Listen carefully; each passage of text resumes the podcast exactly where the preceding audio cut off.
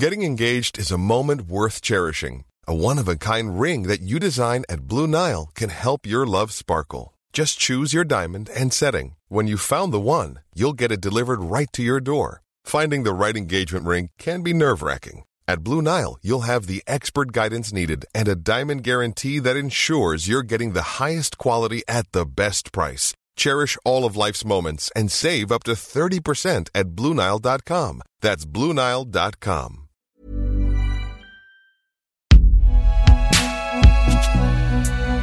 Binge audio.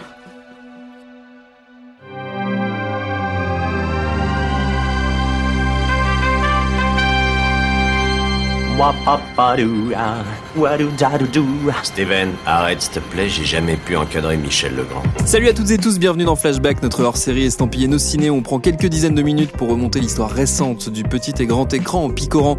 En ce qui nous concerne là tout de suite dans le catalogue de Star, la nouvelle rubrique de Disney+, le sponsor de cet épisode. C'était un temps déraisonnable, on portait parfois des vestes de costard sur des t-shirts à message, on mettait bien trop de gel dans nos cheveux, on écoutait Interpol, les Libertines et Franz Ferdinand et on s'est mis les uns et les autres, surtout les uns d'ailleurs, à lancer des très fatigants Legend, Wait for it, Darry à tout bout de champ. C'était le milieu des années 2000 et c'était donc les années How I Met Your Mother, époque où la sitcom de CBS régnait en maître sur la comédie télévisée américaine et où on la désignait déjà comme la successeur de Friends, sept ans après sa fin, alors qu'une nouvelle génération s'apprête donc à la découvrir. Qu'est-ce qu'il en reste pour en causer deux camarades autour de la table? Ici avec moi, Aurélia Baranès, salut Aurélia. Salut. Et David Honora, salut David. Salut Thomas. Flashback par nos ciné spécial How I Met Your Mother, c'est parti. Tu fais un amalgame entre la coquetterie et la classe. Tu es fou. Enfin, si ça te plaît. Il vous en reste quoi, euh, les amis, l'un et l'autre de cette série, David? Euh, bah, comme tu l'as dit en intro, euh, on était un petit peu à l'époque orphelin de Friends, qui était euh, vraiment la, la, la- la sitcom phare et celle, en tout cas en ce qui me concerne, qui, qui m'avait euh, fait découvrir les, les- les séries américaines auxquelles on pouvait devenir accro. Euh, c'est euh, c'est vraiment une sorte de, de substitut euh, de, Mm. de Friends à Met parce qu'on retrouve ben, les, célibataires new-yorkais euh, qui squattent, alors cette fois dans, dans un bar, c'est beaucoup plus alcoolisé Oui. que Friends. C'est plus nocturne que Friends. Et, et, et ce, ce- ce côté se substitue, mais qui, il y, a, y a- il y a eu un ajout qui est assez essentiel, c'est une structure, une promesse scénaristique hein, Mm. qui, est, qui est donnée dans le titre, euh, euh, comment j'ai rencontré euh, ta mère, et qui ajoute euh, en fait au récit un petit côté whodunit it où on va scruter tous les épisodes à la recherche de qui qui va vraiment finir avec avec Ted. Et ce, ce côté original, innovant, m'a- m'avait vraiment bien accroché, en tout cas sur les premières saisons. Après, on va en parler. je- mon, mon- mon intérêt a un petit peu baissé au fil de la série, Mm. mais mais c'est c'est- ça reste une série vraiment phare de, de cette époque, qui est une époque euh, vraiment particulière. hein. Tout à fait, tout à fait. Aurélia? Oui, mais je suis d'accord avec toi pour le coup. C'est pour moi en tout cas une des dignes héritières euh, de Friends. Et même si elle a été énormément critiquée sur le fait, on a- on n'a pas arrêté de dire qu'elle copiait Friends, ce qui n'est pas du tout le cas. Finalement, c'était vraiment plus un hommage.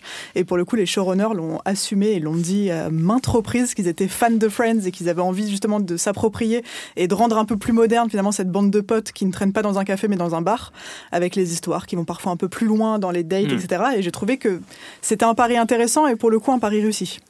Alors, puisqu'il est question euh, ici de, de patrimoine, d'histoire, d'histoire récente certes, mais d'histoire quand même, impossible de pas s'intéresser aux archives autour de notre série du jour, et en particulier à celle qu'on préfère, David, euh, une archive qui ne nous rajeunit pas. Alors ça nous rajeunit pas du tout, hein, parce que alors, au début je me suis plongé dans les, dans les archives des, des années 2000 euh, Mm. à la recherche de, de, de quelque chose d'intéressant sur, euh, sur les, les premières saisons d'How I Met. Et en fait j'ai un petit peu galéré. Euh, finalement leur passage en talk show, ça a plus été au- autour de- du, du dernier épisode, etc. Et donc il n'y a pas tant de ressources sur, sur les Sur les débuts de, premières années, ouais. les débuts de How I Met Your Mother. J'ai même failli vous passer une, une chronique dans une émission de Stéphane Bern sur, sur France Télé Incroyable. Euh, qui, euh, qui vantait les mérites euh, de, de Your Mother. Et finalement, euh, je me suis rabattu vers complètement autre chose euh, pour faire un petit focus sur Neil Patrick Harris, donc qui joue euh, Barney Stinson dans la série, qui est qu'on retient un peu comme euh, le, personnage phare, le personnage culte de la série, même si je pense qu'on va, on va en débattre. Et, euh, et ce, que, ce que je trouvais intéressant, c'était de voir que, pour le coup, c'était lui un, acteur déjà assez ex- expérimenté, qui a commencé très tôt. Euh, et ce qu'on va entendre, c'est son tout premier rôle au cinéma. On est dans un film de 1988 euh, de Robert Mulligan, quand même un grand monsieur. Grand. C'est Le Secret de Clara. Euh, il a 15 ans, il partage l'affiche avec Whoopi Goldberg et là on va les entendre euh, chanter ensemble euh, avec au milieu un petit solo de Neil Patrick Harris. Come on, David. Come on, sing now. You gotta sing with me. No, come on. You can do it. All right, all right. Clara and me, we will come in at the top with you, okay? Okay, here we go now. Let the girl go home. Let her go right home. She's underage. She's not fit for the picture. Let the girl go home. Come on. Let her go right home. She's underage. She's not fit for the picture. All right, hit it. Only adults can go uh-huh. to see the street corner show. I'm the one little boy my mommy ever had. He's the one little boy his father ever had. Let the girl go home. Let her go right home. She's underage. She's not fit for the picture. Let the girl go home. Let her go right home. She's underage. She's not fit for the picture. He's underage. He's not fit for the picture. ça s'arrête jamais. Oui, donc euh, bah, Neil Patrick Harris, donc il, il- c'est- ça fait partie des, des- des acteurs les plus expérimentés de la série. On, on- on- on l'a retrouvé avant et après aussi dans des grands films. Il joue dans Starship Troopers, on l'a Mhm. vu plus tard dans Gone Girl. Oui. Euh, il devrait être à l'affiche de Matrix 4 aussi. Normalement. Euh, voilà, donc euh, ce, que, ce que je voulais vous demander, c'est euh, quel est votre rapport à, à Neil Patrick Harris Est-ce que vous pensez qu'il a beaucoup apporté à la série Et euh, de manière plus générale, euh, avec le personnage de Barney, qu'est-ce que, qu'est-ce que vous en pensez? Aurélia? Mais moi, j'aime beaucoup pour le coup euh, Neil Patrick Harris que j'ai vraiment personnellement découvert euh, dans How I Met Your Mother parce que euh, je ne connaissais pas Dr Doogie et, ses précédents rôles, je le connaissais moins en tout cas et il l'a très bien porté. C'est vraiment euh, quelqu'un qui est pour le coup et on le voit dans ses rôles quand on regarde un peu plus près sa carrière, c'est quelqu'un qui est complètement habité par ses personnages. Donc Barney, c'est absolument lui quoi et c'est vraiment il a donné vie à une personnalité qui est quand même très forte et qui a euh, bah, ses tocs, euh, ses faiblesses, euh, ses forces, etc. Et je trouve qu'il a vraiment très bien fait pour le coup. Moi, c'est vraiment un souvenir euh, télévisuel euh, enfantin, euh, Neil Patrick Harris, parce que de, Dr. Doogie, ça devait passer sur France 3, je pense, quand j'étais gamin. Et j'étais fasciné par cette série, vraiment, littéralement. La, la petite musique au synthé, la le truc où il faisait son journal. D'ailleurs, il y a, y a une référence méta dans un épisode de I Met Your Mother où il Ouais. fait son journal et ils ont mis la musique de, de Dr. Doogie. Je, je crois que j'avais eu un espèce de petit frisson enfantin à ce moment-là. En faisant le devant zoom, cette ça, scène. sur lui Voilà, comme il faisait dans la série, exactement comme dans la série. Et c'est ouais ouais moi c'était un, un vrai souvenir et le fait de le voir adulte et dans un rôle très adulte pour le coup parce que c'est bon Barney c'est euh, le womanizer celui qui parle tout le temps de de, de sexe en gros euh, même si on, on- il se complexifie un peu au fil du temps mais au début c'est quand même ça son, son personnage et euh, c'est vrai qu'au début comme je calquais encore ma perception de l'acteur enfant, du prodige enfant, euh, justement très innocent, qu'est-ce qui est devenu dans Dr. Doogie, c'était un peu genre, mais qu'est-ce qu'est-ce qui t'est arrivé, Doogie Ça va pas du tout. Et, et donc voilà, donc j'ai eu, j'ai eu du mal au début, puis finalement, j'en- je m'y suis, euh, je m'y suis fait euh, très fortement. Euh, si on reste sur, euh, sur le cast de la série, on l'a oublié, mais on, on a commencé à le dire, mais à l'origine, euh, les deux stars, donc euh, les deux visages les plus connus, c'est pas Jason Segel, qui est devenu depuis euh, très célèbre, Mm. c'est pas Cobie Smulders, qui pareil a gagné avec les Marvel euh, une reconnaissance très large. C'est donc Neil Patrick Harris, on vient d'en parler, et aussi Alison Hannigan, qui était encore dans pas mal de têtes, dont la mienne en tout cas, euh, euh, Willow de, Buffy. Euh, sur, ce, sur ce cast, c'était quoi votre point de vue, votre, votre appréhension au tout début quand vous avez découvert la série Euh, Aurélia, par exemple? Moi, personnellement, j'avais commencé la série pour deux raisons. Déjà parce qu'on m'a dit Friends euh, te manque, parce que c'était vraiment euh, bah, la- la- l'héritière.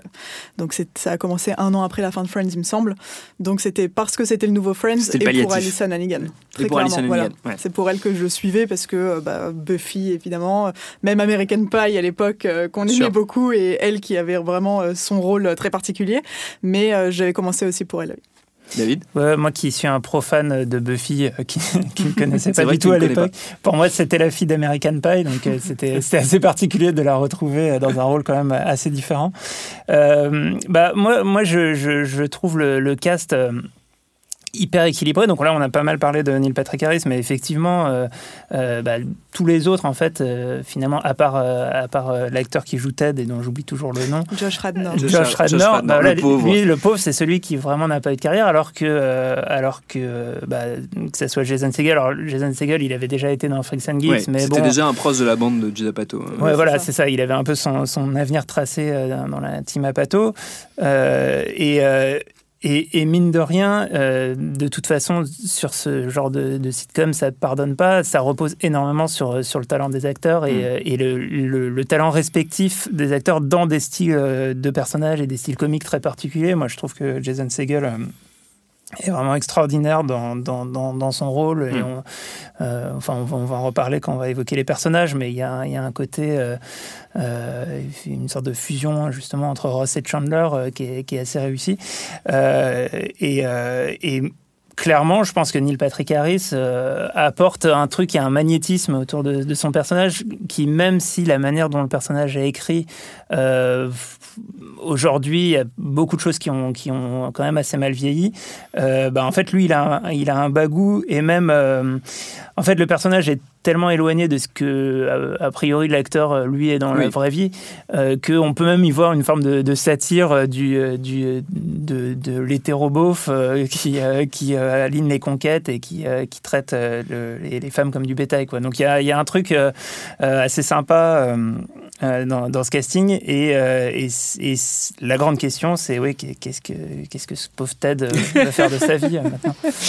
Josh Radnor, c'était un comment un, pis-aller euh, dans, dans ce casting ou c'est un personnage auquel tu as fini par euh, auquel tu as fini à- par t'accrocher Aurélia Bah, disons que j'ai rien contre euh, Josh Oui. Radnor, mais effectivement, le personnage de Ted, je le trouve assez insupportable de toute façon, et je pense que c'est le cas de la plupart des fans de Met. C'est parce que, paradoxal parce que c'est censé être le personnage Mais principal Mm. et Mais celui qui, dra- qui drive l'intrigue. ouais. Voilà, Ouais. c'est clair.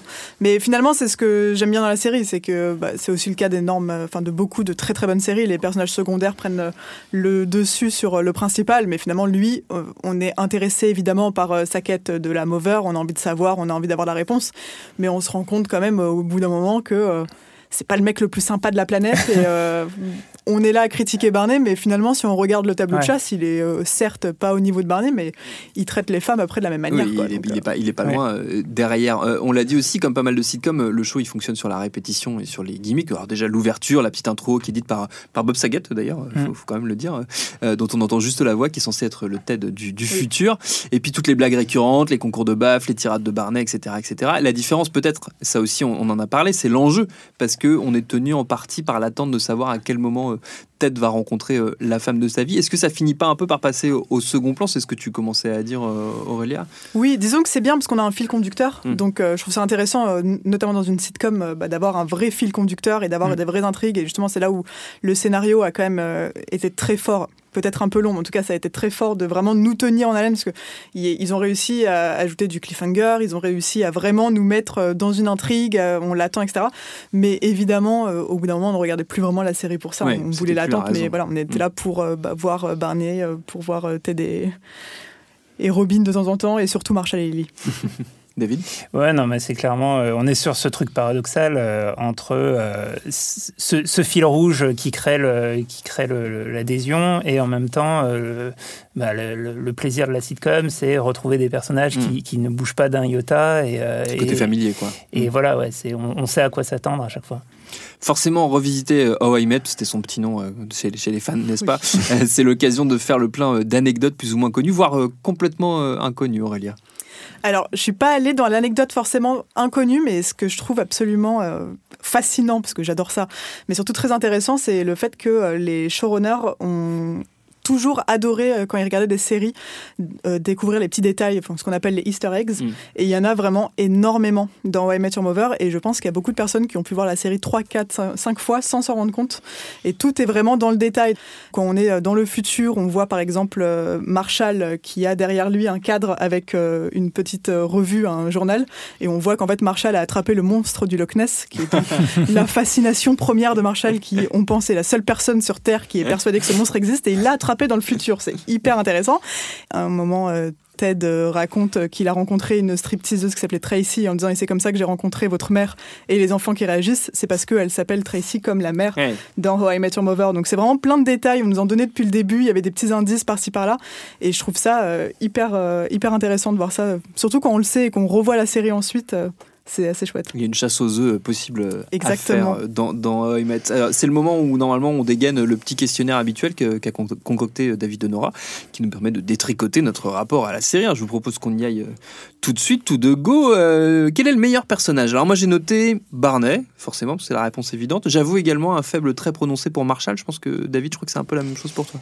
Euh, ouais, ouais, bah Marshall. euh, alors, je- avec le recul, euh, je, je, je, sais, je sais pas si on est tous voués à devenir un peu des Marshall, mais j'ai l'impression que c'est un, un peu le, comment dire, la trajectoire que j'ai fini par, euh, Par par, prendre. par prendre, alors qu'à l'époque, je me. Tu te voyais plus comme Barney.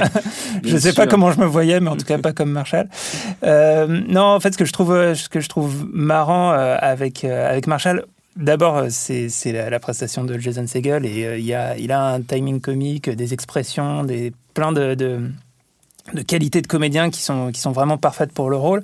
Et euh, ce que je trouve marrant dans, dans son personnage et dans son couple, euh, c'est que c'est un petit peu, si on fait justement le parallèle avec Friends, c'est comme euh, si Ross avait été en couple avec Monica. Et en fait, c'est ce truc qui ne Mm. pouvait pas exister dans Friends et qui en plus, enfin, en fait, serait presque évident avec les caractères des personnages dans, dans Friends et en fait qui est réalisé là-dedans. Donc en fait, ils sont à la fois très énervants et très attachants entre eux et il y a ce côté un petit peu euh, autobiographique pour les créateurs de la série où en fait c'est bah, ces deux amis euh, new-yorkais dont un euh, était célibataire et l'autre était marié avec sa, son, sa, sa copine du lycée et, et cette dynamique je trouvais intéressante et fonctionne bien et on sent que on, on sent qu'il y a un côté un peu il y a du vécu et Mm. un côté réaliste derrière et, et c'est très très bien incarné par, par Jason Segel.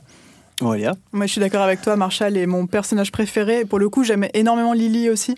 Mhm. Et je trouve que la dynamique de couple est vachement intéressante dans cette série parce qu'ils ont beau être, comme tu le dis, en couple depuis le lycée, ils nous font, ils font quand même rêver. Il y a vraiment ce côté où on n'a pas du tout bah, le côté du couple un peu plan-plan ensemble depuis tout ce temps. Ils sont hyper drôles. Ils ont une Ouais. complicité qui, qui est vraiment incroyable. Et je trouve que les deux évoluent vachement bien ensemble. Donc, euh. Et puis il y a vraiment, le, le twist de la fin de la première saison qui, Oui. qui est- qu'on n'avait pas vu. Enfin moi j'avais pas vu venir euh, Non, moi non personnellement plus, euh. et c'est ça, ça remet là aussi de l'enjeu dans cette relation là qui a priori n'en avait pas tant que ça. Ouais, ça, ça a été intéressant de jouer là-dessus. C'est quoi la meilleure scène ou le meilleur épisode, Aurélia? Euh, moi, c'est difficile de trouver un épisode préféré dans OML parce qu'il y en a vraiment plein qui sont très bien écrits, mais j'adore euh, un épisode, c'est dans, la, dans la saison 1, l'épisode 10, qui s'appelle The Pineapple Incident, Ouais. euh, où déjà je trouve ça absolument génial, euh, ce côté, le mec se réveille, on ne sait pas trop ce qui s'est passé, il y a un ananas à côté de lui, on ne sait pas d'où vient cet ananas. Euh, J'aurais bien aimé qu'on ait jamais la réponse d'ailleurs. On a fini par la coupée, voir, euh, ouais, de la ouais. saison 9 euh, Ouais. donne la réponse. Je me suis forcée à l'oublier d'ailleurs. Je, pré- je préfère qu'on ne sache pas, en fait, je trouve ça absolument génial. Je m'en rappelle, mais je ne le dirai Et- pas du coup. Ouais. Et j'aime bien ce côté où on remonte la soirée au fur et à mesure et le mec est complètement ivre et il ressort et machin. Enfin, je trouve que c'est un épisode vachement bien et, euh, et celui-là il représente bien OM Your Mother en fait. Le Ouais. fait de revenir en arrière et d'avoir euh, bah, cette espèce de puzzle euh, qui, prend, euh, qui prend pièce. Moi, mon préféré, c'est c'est- c'est un, un des plus mémorables, c'est un évident, c'est le slap bet. Donc, c'est Ah oui. l'épisode 9 de la saison 2. Euh, Il y a à la fois donc, le concours de baf, dont je parlais tout à l'heure, qui moi, c'est un truc qui me fait toujours rire. hein, mais c'est idiot, hein, mais c'est c'est du slapstick de base. Mais avec Marshall et Barney, ça fonctionne, ça fonctionne très bien. Et, et puis, il y a surtout la révélation du passé musical de, de Robin. ouais. Et donc son passé de pop star canadienne et cette chanson Let's Go to the Mall qui quand même a, a marqué, je pense, euh, un peu une, une génération, David. Euh, bah, moi, moi, j'ai revu cet épisode Ouais. euh, parce que, euh, en fait, moi, je suis euh, rentré dans la série par, euh, par cet épisode, pas en, en voyant cet épisode en premier, mais parce que euh, un ami à l'époque m'avait présenté la série en me racontant En cette histoire du, Ouais. euh, du, euh, du slap bet et, et, et cette idée euh, vraiment géniale qui ju- justement crée de- du feuilleton au-delà de l'épisode en disant il y a d'autres baffes qui vont Ouais, tomber à un des moment. Et ça c'est vraiment une Ouais. super idée scénaristique. Donc j'ai revu l'épisode qui est, qui, est, qui est assez chouette avec bon, la, la séquence de fin Let's Go to Mall Euh, moi, mon ce ép- clip improbable. c'est ouais c'est incroyable. Un vrai, un c'est- vrai moment de, c'est- de c'est bonheur. beau.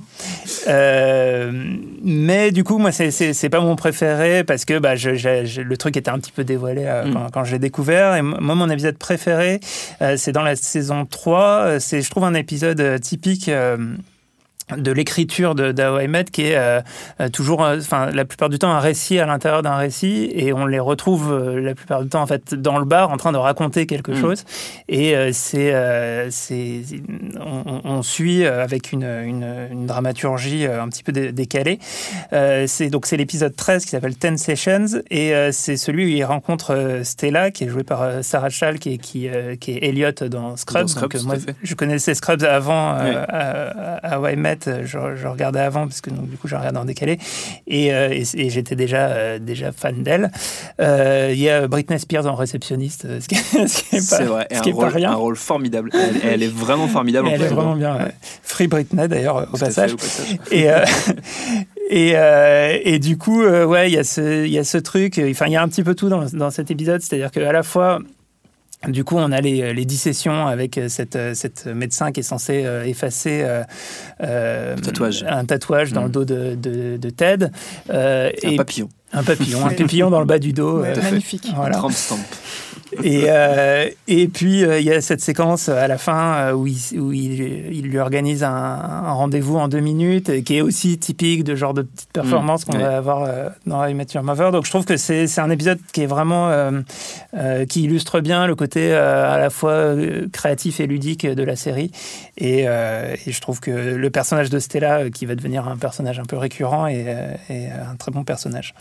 Qu'est-ce qui manque à la série à How I Met pour être vraiment parfaite? Moi j'ai noté une fin un peu moins pourrave et une saison en moins éventuellement, Aurélia. Ouais, bah, j'avais noté deux saisons en moins. Ah oui, carrément.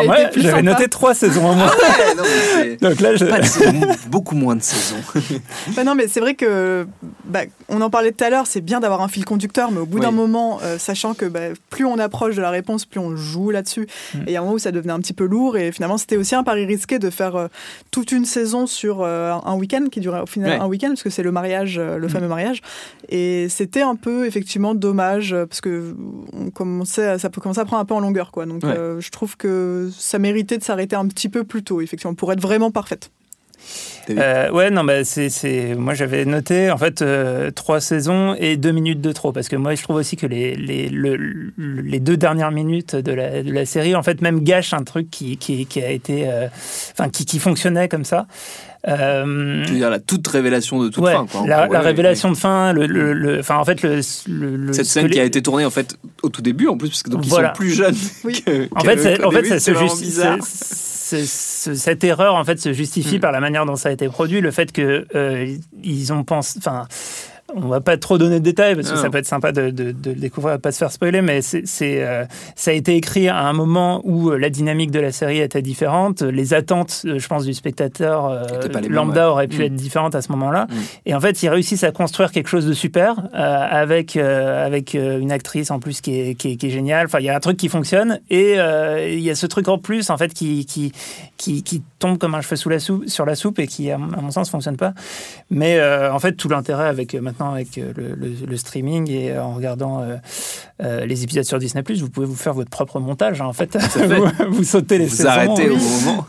En fait, c'est le, c'est le, le paradoxe de la sitcom, c'est-à-dire que euh, au bout d'un moment, euh, les, les, les codes sont, sont tellement intégrés que euh, ça peut durer euh, un- un- un- indéfiniment ou, euh, ou s'arrêter plus tôt. Et, euh, et voilà, il va y avoir des, des bonnes idées à, à des moments et, c'est, et peut-être que ça a duré un petit peu trop longtemps. Et en même temps, si ça a duré, c'est parce que ça marchait bien. Donc euh, Mm. c'est, c'est ça la, la difficulté. Et il y a quand même des. Moi, il y a- dans les scènes que j'avais notées, euh, les, les plus mémorables, il y a la scène où Marshall, justement, se rappelle de son père en train de conduire. Oui. Et où il, le, il le regardait dans le, dans le rétroviseur, qui était un truc qui, moi, m'avait vraiment beaucoup touché à l'époque.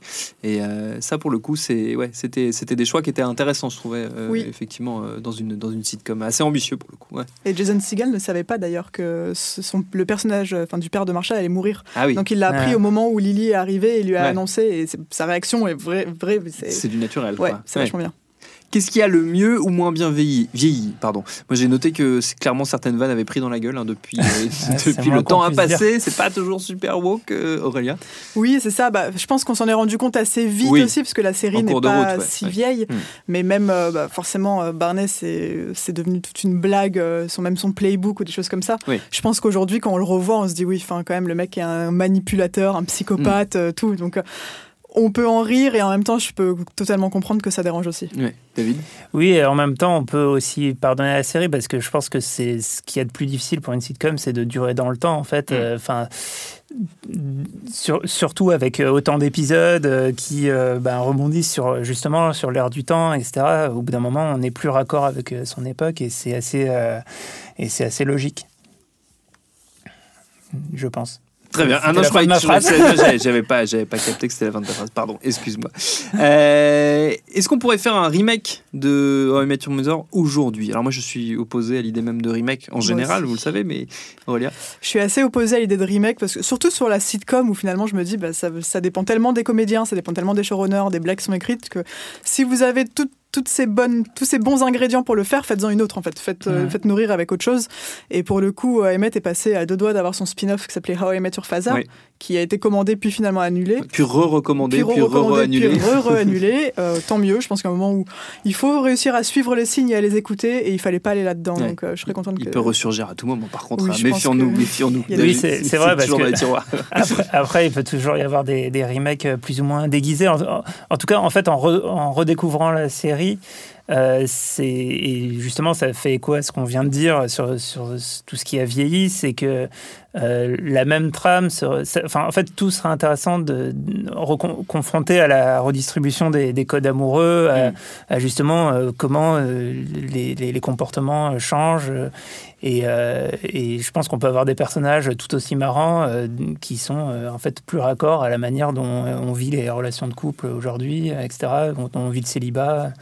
Euh, on pourrait avoir un super euh, épisode de de, de I Met avec une sorte de Barnet du, de- d'aujourd'hui qui, qui drague pendant le confinement. je sais pas, mais. Ça euh, aussi, ça vieillira très mal. c'est clair.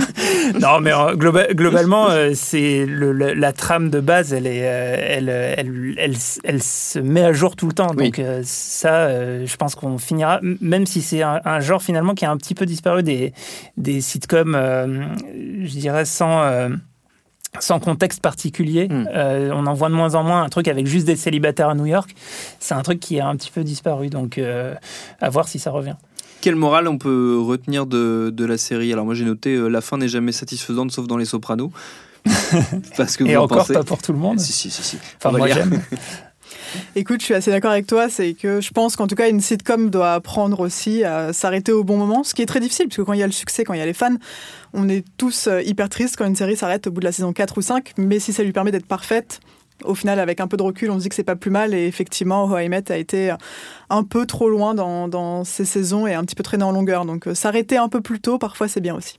David? Ouais, c'est en, en fait c'est le problème du, de, de la sitcom qui est incompatible avec la fin. En fait, c'est c'est- ça, ça ne- c'est pas censé finir parce que les personnages par nature n'évoluent pas. Donc, euh, alors que justement le principe narratif c'est de faire évoluer ton personnage.